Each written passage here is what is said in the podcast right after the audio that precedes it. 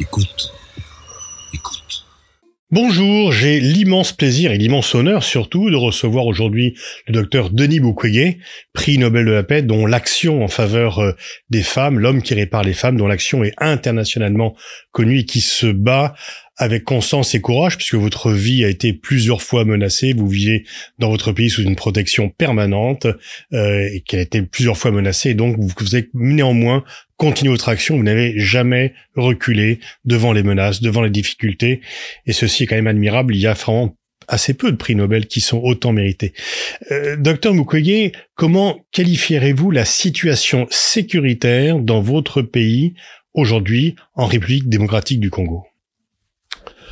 Euh, je tiens d'abord à vous remercier de me donner cette opportunité de discuter avec vous sur euh, la situation en République démocratique du Congo, qui, comme vous le savez, ça fait maintenant à peu près trois décennies que la population congolaise est soumise à des atrocités, euh, des crimes de masse, des crimes de guerre, et malheureusement, la situation en République démocratique du Congo aujourd'hui est, je dirais, la situation est critique. euh, elle, elle, est critique puisque tout simplement nous sommes dans une crise qui a trop duré. Euh, sur le plan humanitaire, aujourd'hui, nous avons plus de 6 millions de la population congolaise euh, qui vit sans abri. Donc c'est le plus grand nombre de réfugiés en Afrique. Des réfugiés en Afrique. malheureusement, 30% de la population congolaise est menacée de famine alors que nous sommes dans une euh, dans une zone où normalement on devrait plutôt être les greniers de l'Afrique. Euh, et souvent, quand je reçois le, le, parent euh, des enfants qui souffrent de malnutrition à l'hôpital et que euh, je pose la question de savoir comment ils sont arrivés à cette situation, euh, la réponse est toujours si on avait la paix, on sait comment travailler pour nourrir nos enfants. Malheureusement, je crois qu'il y a des familles qui ne passent pas plus d'une année à un même endroit, ce qui fait qu'ils peuvent pour les récoltes, euh, mais ils ne peuvent pas, ils ne peuvent pas récolter malheureusement mhm. et et donc euh, la famine et en fait, euh, la troisième situation, je crois que oh, les crimes n'ont jamais arrêté. finalement, pendant les trois décennies, chaque jour, si vous suivez les radios locales, si vous suivez les informations, euh, dans des villages, il y a toujours des massacres par des groupes armés. À l'est de la République démocratique du Congo, on compte 120 groupes armés. Mais il n'y a pas que les groupes armés, puisque finalement, euh, aujourd'hui, nous avons la plus forte concentration des armées étrangères dans une zone où euh, le rôle est très très mal défini et je pense que l'ensemble de toute cette situation fait de l'Est de la République démocratique euh, une zone où la population souffre terriblement. C'est le paradoxe. Euh, votre pays a été qualifié de scandale géologique dans la mesure où il est riche euh, de matières premières et c'est ce qui fait votre malheur puisque c'est ce qui attire euh, des pays vautours qui viennent vous piller régulièrement. En effet, je crois que les richesses du Congo devraient plutôt être une source de développement. Euh, c'est tout à fait le contraire. Et je crois que ça remonte en 1885 lorsque euh, l'Afrique avait été, été partagée. Le Congo était le, le seul pays qui finalement était appelé État indépendant du Congo, mais en fait, cette indépendance, c'était une fausse indépendance, c'était juste créer une zone des libres-échanges où euh, tout le monde pouvait se servir et c'est dommage de pouvoir le dire que 100 ans plus tard, euh, malheureusement, c'est ce que nous continuons à vivre avec toujours des violences puisque euh, déjà à cette époque, il y avait toutes les violences qui consistaient à couper les mains aux personnes qui ne euh, qui ne pouvaient pas atteindre le quota exigé de, euh, du caoutchouc pour le bonheur en fait de l'Occident, pour que les gens aient des véhicules rapides Et aujourd'hui, on voit très très bien que nous sommes dans le même système euh, qui n'est pas dénoncé. Et pourtant, avec le moyen de communication, tout le monde sait ce qui se passe au hmm. Congo. S'il y a 100 ans, c'était difficile euh, de se rendre compte de ce qui s'est passé à l'époque. Aujourd'hui, on sait très bien qu'avec les euh, avec les minéraux du Congo qui sont pillés par euh, nos voisins, euh, ils pratiquent la même chose que ce que euh, Léopold II avait pratiqué il y a, il y a 100 ans pour avoir du caoutchouc. On les fait là pour avoir du coltan, du cobalt, euh, du lithium, en fait, pour avoir des batteries hmm. et et à chaque fois, c'est la population locale qui est asservie, martyrisée. Donc, ça fait plus de 100 ans qu'il y a cette même malédiction. Euh... alors, il y a 10 ans, il y a eu les accords d'Addis Abeba. Euh, qui euh, ont pu marquer un espoir que vous avez d'ailleurs vous-même salué à l'époque, donc qui devait apporter la paix, la sécurité, la stabilité au Congo. Dix ans après, on peut dire que les espoirs sont déçus. Complètement. Je crois que quand cet accord est sorti, euh, pour moi, je, en fait, nous avions jubilé puisqu'on s'était dit finalement tous les États voisins étaient signataires de cet accord. Il y avait aussi les pays garants, l'Union européenne également, etc. Et donc pour nous, euh, c'était un début de, de, de construire euh, la paix dans cette région martyre. Malheureusement, personne n'a tenu, que ce soit les pays voisins, les, les garants, même la République démocratique du Congo n'a pas tenu ses promesses et ça c'est dommage pour la population congolaise. Alors oui, dans, dans cet accord, la, la, la, République démocratique du Congo devait moderniser, renforcer son appareil de sécurité. Il n'en a rien été. Ça, c'est vraiment dommage, puisque je crois que aujourd'hui, euh, je ne vois pas comment on peut parler développement, comment on peut même euh, rien que commencer à, à, à penser euh, au développement sans pouvoir réformer l'armée en République démocratique du Congo, réformer euh, le secteur des sécurités. Euh, en effet, vous savez que ce qu'on appelle aujourd'hui armée en République démocratique du Congo, c'est un regroupement des anciens rebelles qui ont été les expressions des mixés, des brassés, et les forces qui n'ont pas les mêmes objectifs, qui ne regardaient pas dans la même direction, de jeunes enfants qui étaient pris dans des groupes armés euh, à l'âge de 12 ans, où ils ont subi un lavage des cerveaux, euh, où on les a appris à violer, à tuer, et malheureusement, ce sont ces enfants qui se retrouvent dans l'armée sans qu'ils aient eu une forme euh, de euh, de prise en charge psychologique, puisque je crois que ces enfants, euh, ce sont des criminels, mais aussi des victimes. Euh, ils ont ils ont été pris quand ils avaient 12 ans par des adultes qui les apprennent à faire le mal, et ça on ne on n'abandonne pas en changeant seulement l'uniforme, il faut hmm. une transformation beaucoup plus profonde. Je pense que constituer l'armée avec de de jeunes qui ont eu un passé très très difficile des, des crimes de guerre et des, des crimes contre l'humanité, les mettre dans l'armée, malheureusement, les risques qu'ils poursuivent les mêmes les mêmes actions dans l'armée et je crois que la première chose qu'il fallait faire pour sécuriser la population, c'était d'abord réformer le secteur de sécurité. Vous imaginez aujourd'hui, nous avons des victimes qui revoient leurs bourreaux, mais leurs bourreaux en uniforme et qui sont commis à leur protection. Comment ces victimes peuvent se sentir protégées par des gens qui les ont humiliés, qui les ont violés en public et qui, qui ont tué leurs parents, etc. Et je crois que pour nous, la République démocratique du Congo devrait commencer, mettre cet accord en pratique serait d'abord réformer le secteur des sécurités. Qu'est-ce qui a empêché euh, les autorités euh, du Congo de mettre cela? C'est euh, quelles ont été les sources de blocage?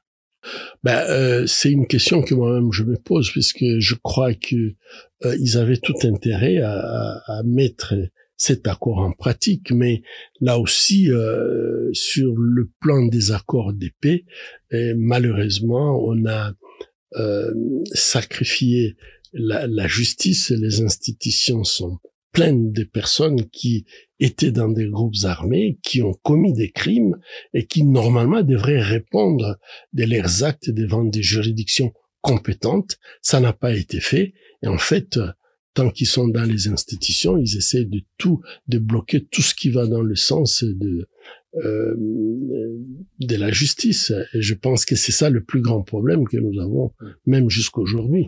Alors, outre euh, l'impéricide des, des, autorités de votre pays, il y a l'appétit de vos voisins euh, qui normalement auraient dû, dans les accords qu'ils ont signés, arrêter toute ingérence. Ingérence, le mot est faible. Tout pillage euh, de votre pays, toute agression suivie de pillage. Et en fait, tout a continué. Tout a continué comme s'ils n'ont jamais signé cet accord. Tout a continué comme s'il n'y avait pas la charte des Nations Unies. Tout a continué comme si le droit international n'avait pas sa place en République démocratique du Congo. je pense que c'est euh, un pays où finalement l'impunité fait vraiment partie de la, de la géopolitique, hein.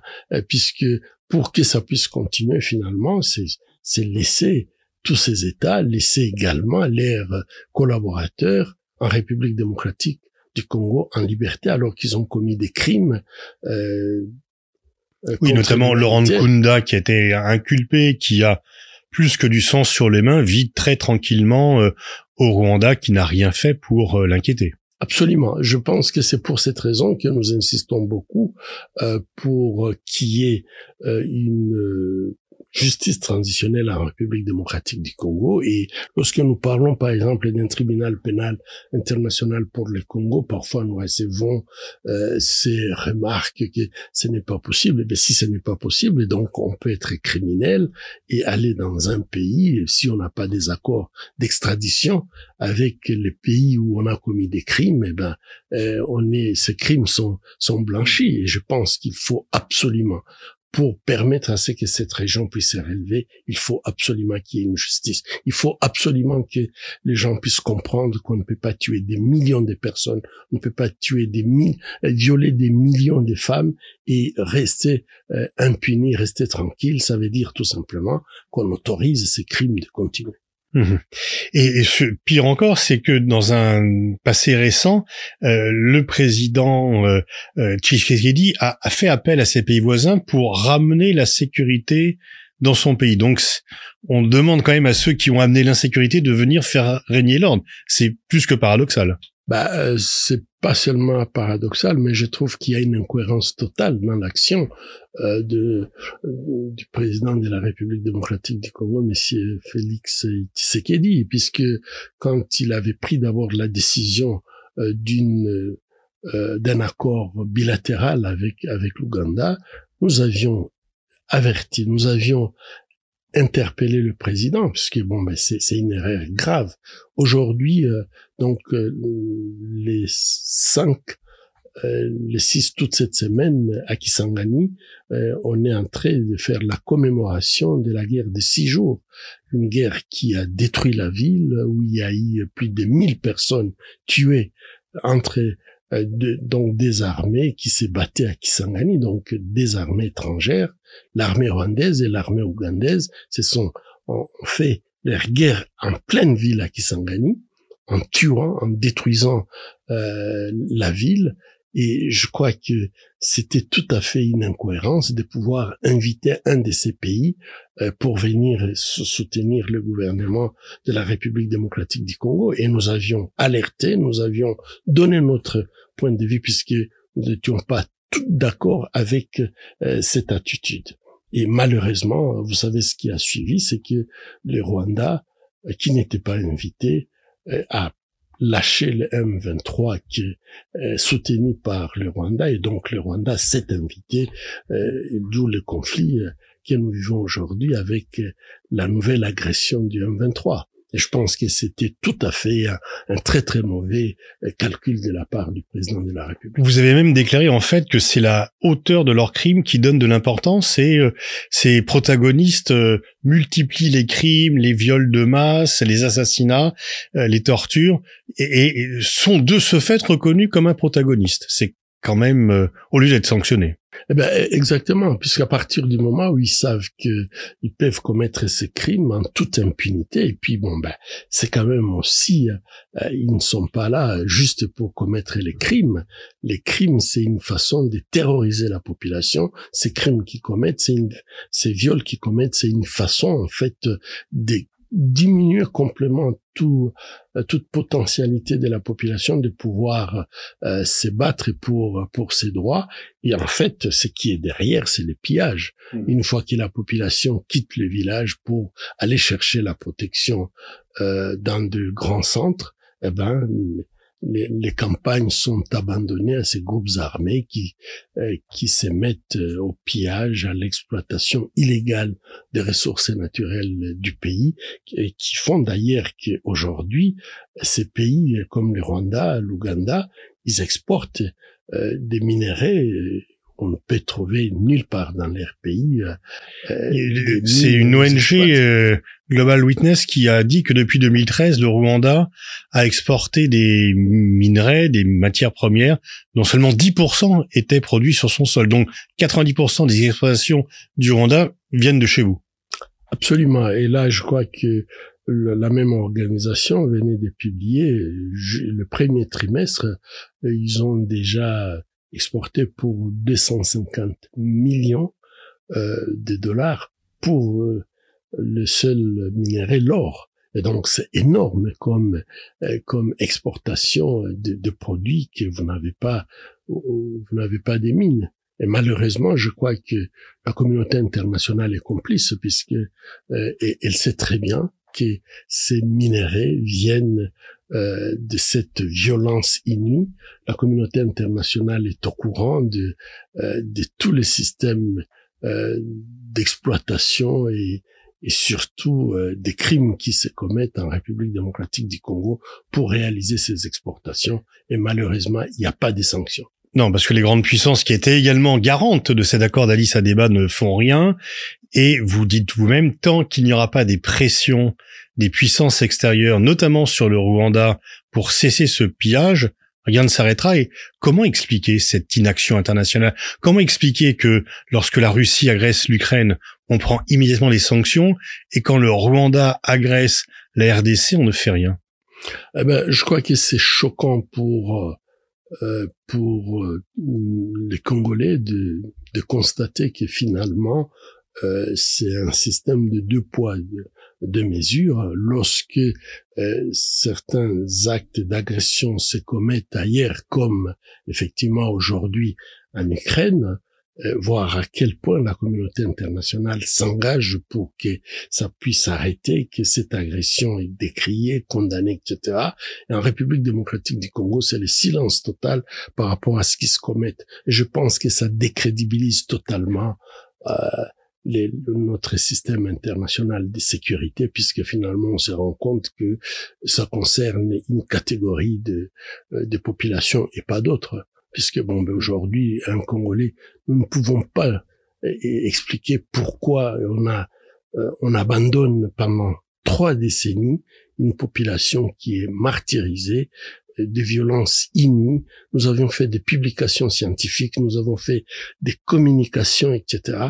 Mais ça n'a rien donné jusqu'à ces jours. Et quand on voit la réaction par rapport à l'Ukraine, où euh, en fait on est prêt à tout faire, tout donner euh, pour que cette agression s'arrête, on se pose vraiment la question si nous sommes sur la même planète et si nous partageons la même humanité.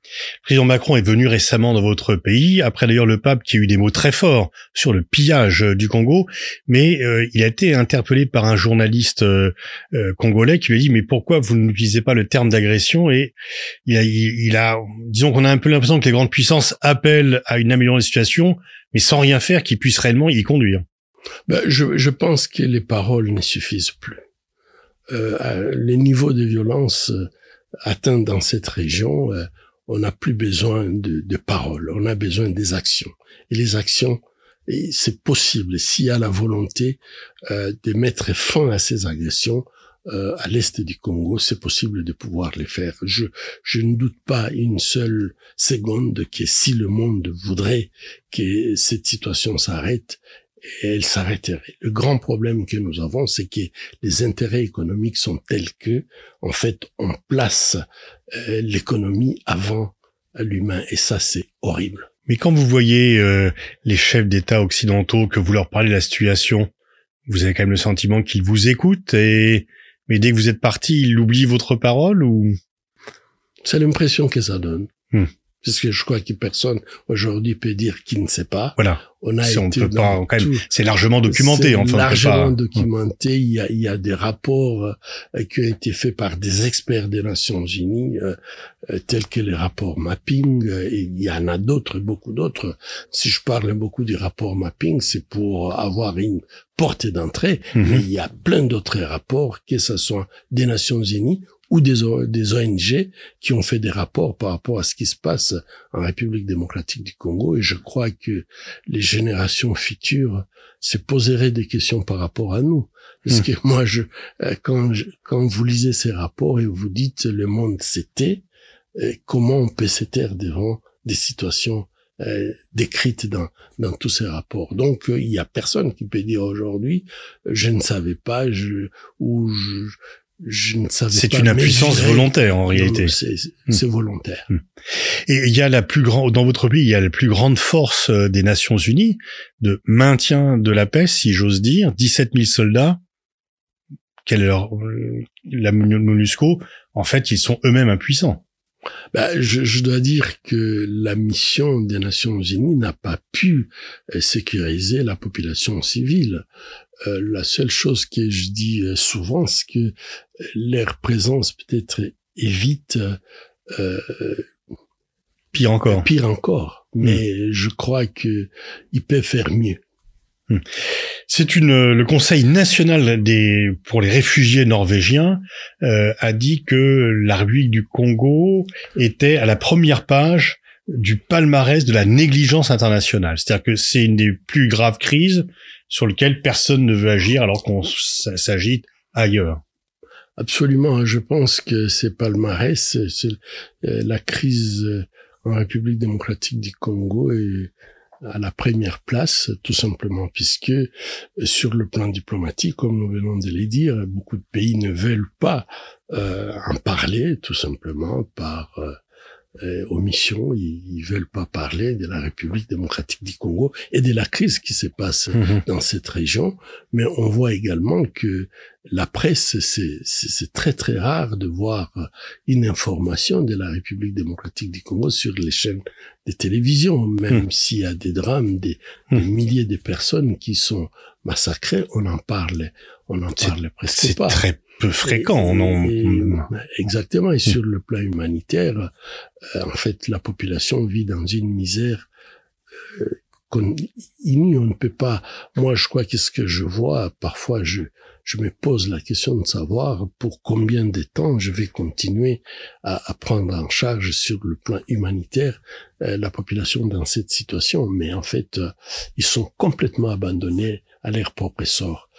Euh, le mois passé, j'étais rendre visite aux déplacés des, des guerres de M23.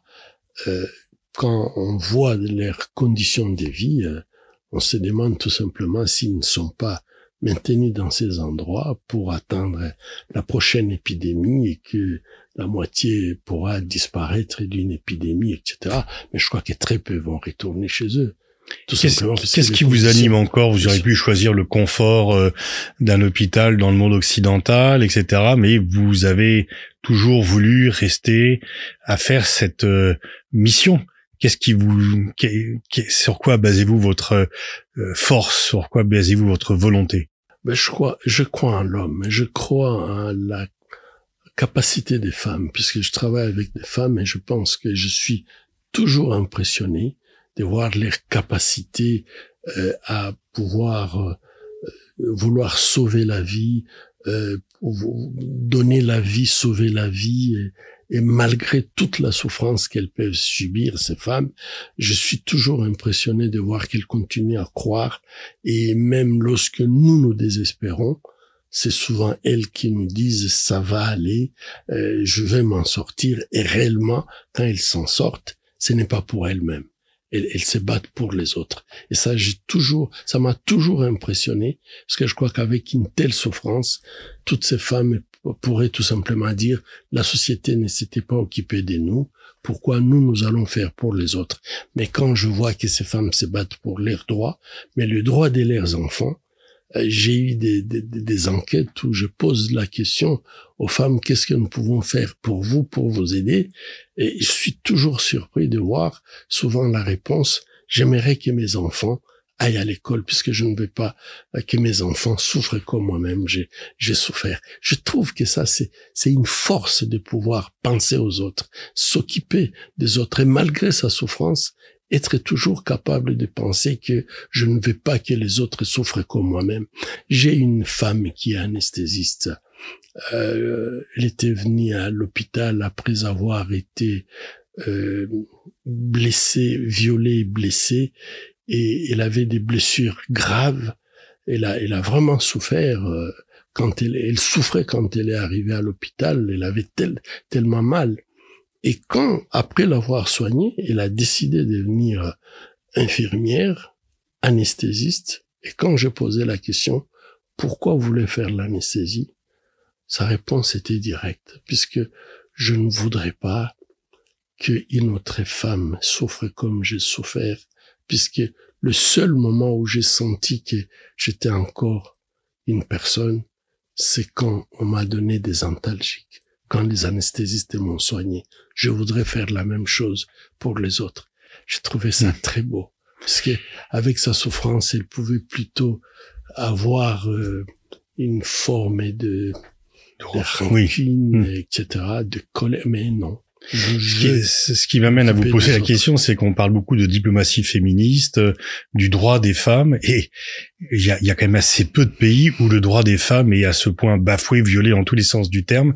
Et là aussi, pourtant, les mêmes qui euh, font des proclamations en faveur du droit des femmes par rapport à l'Afrique ne font rien par rapport à ce qui se passe chez vous ben c'est c'est malheureux de pouvoir le dire, mais je crois que moi je, je crois à cette diplomatie féminine. Je crois que même pour l'Afrique, l'avenir serait euh, par exemple, dans mon pays où notre constitution prône l'égalité, la parité, je pense que les jours où on, pourra faire avancer euh, cette euh, cette constitution pour atteindre la parité, l'égalité, les choses ont changé. Parce que je crois que les concepts euh, de cette diplomatie tout à fait euh, différente de la, de, la diplomatie masculine, si on peut l'appeler ainsi. Merci, docteur Mougoué. Merci pour ce message d'espoir, ce message d'humanité. Et encore une fois, vous pouvez dire combien l'admiration que vous suscitez parmi ceux qui suivent votre action. Merci beaucoup.